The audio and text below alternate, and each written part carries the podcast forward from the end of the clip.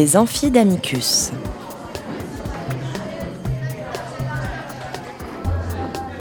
Chaque semaine, Amicus Radio invite des professeurs de droit, des chercheurs et des professionnels à venir faire cours dans leur spécialité. L'occasion pour un fin spécialiste de relever le défi de traiter en cinq épisodes d'une question juridique essentielle. Aujourd'hui, le couple au prisme de l'égalité par Jérémy Houssier et Maïté Solier. Épisode 4 L'égalité des parents.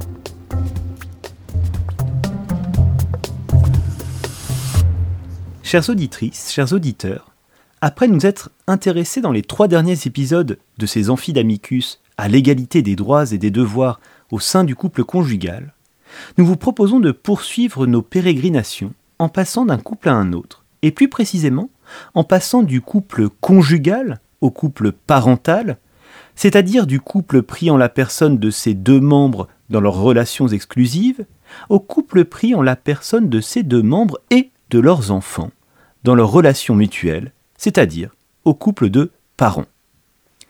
Or sur ce point comme sur les précédents, le couple parental a connu une profonde évolution, passant d'un couple de parents dominé par le père à un couple égalitaire, attribuant les mêmes droits et les mêmes devoirs au père et mère, ou depuis peu, au père et père ou mère et mère, en présence de parents de même sexe. Car l'égalité des parents, nous le découvrirons aujourd'hui, est désormais une égalité à conjuguer au pluriel.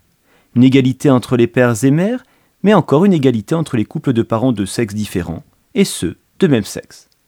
Alors, voyons plutôt.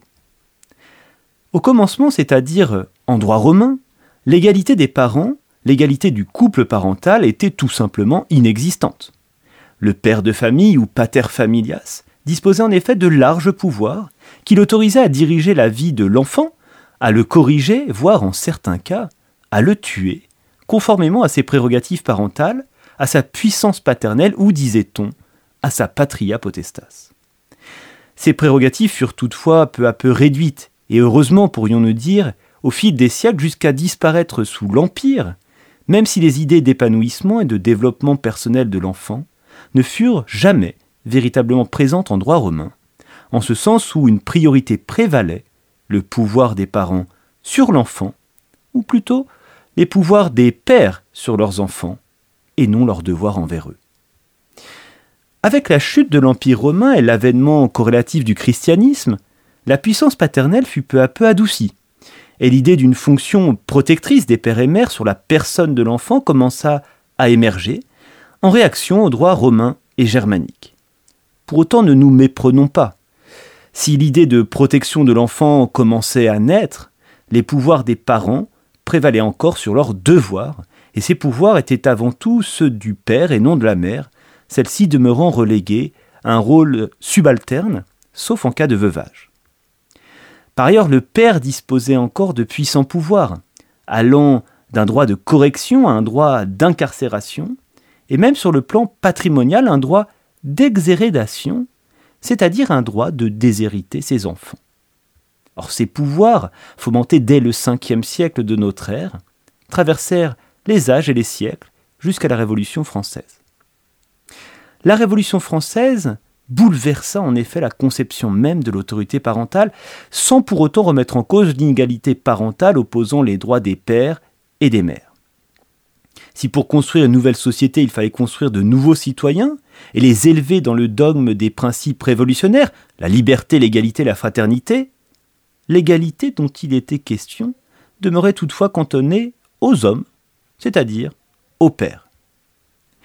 Et le Code civil de 1804 ne renouvela d'ailleurs aucunement cette euh, situation en maintenant au centre de la famille le père, malgré le mot de l'un de ses rédacteurs, Cambacérès, qui évoquait à ce propos que parler de puissance paternelle, c'est changer la protection en domination, le devoir en droit et l'amour en empire.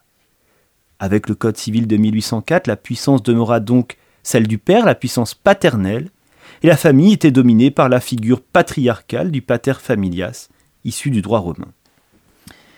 Il fallut attendre les lois des années 60 de Carbonnier pour que l'autorité parentale commence à se rénover et ressembler à celle que nous connaissons aujourd'hui en ce début de XXIe siècle. Et deux lois sont certainement à retenir ici. Celle du 4 juin 1970 d'abord et celle du 4 mars 2002 ensuite. La loi de 1970 d'abord fut proprement révolutionnaire et salutaire s'agissant de l'égalisation des droits et des devoirs des pères et des mères sur leurs enfants. Pourquoi?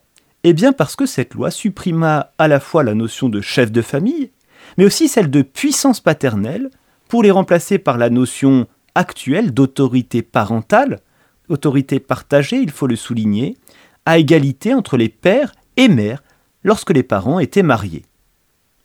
En l'absence de mariage, notons-le, une priorité était donnée à l'un des parents, mais l'inégalité était alors inversée puisque la mère primait le père en l'absence de mariage. La loi du 4 mars 2002 ensuite poursuivit pour sa part l'œuvre de sa prédécesseur en réécrivant un à un les articles de 1970 afin d'une part de mettre en avant les droits et les devoirs des parents et afin d'autre part de renforcer l'égalité des parents entre eux, l'égalité des pères et des mères sous l'égide d'un nouveau principe d'origine sociologique, le principe de coparentalité. Extrait. Ils sont pas nos enfants. Je te remercie de les avoir faits. Toi aussi, merci. Il se passe un truc, c'est que Roman et moi, on se sépare. Oh, c'est arrivé. Et ouais. Sans Roman, je vois pas comment tu vas faire. Tu vas habiter où Papa, maman, ils vont plus habiter ensemble. Tu vas avoir papa pour toi. T'es venu avec le chien Et c'est elle qui a voulu venir, c'est pas. Un immeuble neuf, deux plateaux nus en béton. Et on va relier ces deux plateaux nus par la chambre de nos enfants. Les enfants seront pas séparés de leurs parents. Non, ils vont être au milieu. Non, si tu décides de te séparer, tu te sépares. Tu ne vis pas voisin-voisin. Tu vas imaginer que je vais pas retomber amoureuse Tu vas plus jamais retomber amoureuse d'un mec qui va te faire deux enfants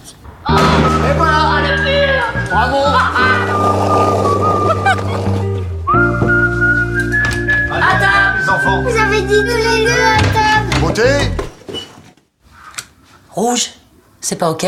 Vous devriez peut-être voir quelqu'un. Ah, mais je vois quelqu'un. Le voir plus souvent alors? Ok Ok.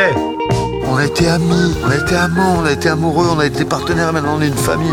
T'as un chien? Bah oui. C'est ma pire allergie. Philippe Ça fait une semaine que je te dis que je sors jeudi. Et quelle journée? Jeudi Putain, t'es grave Oh putain, c'est pas vrai.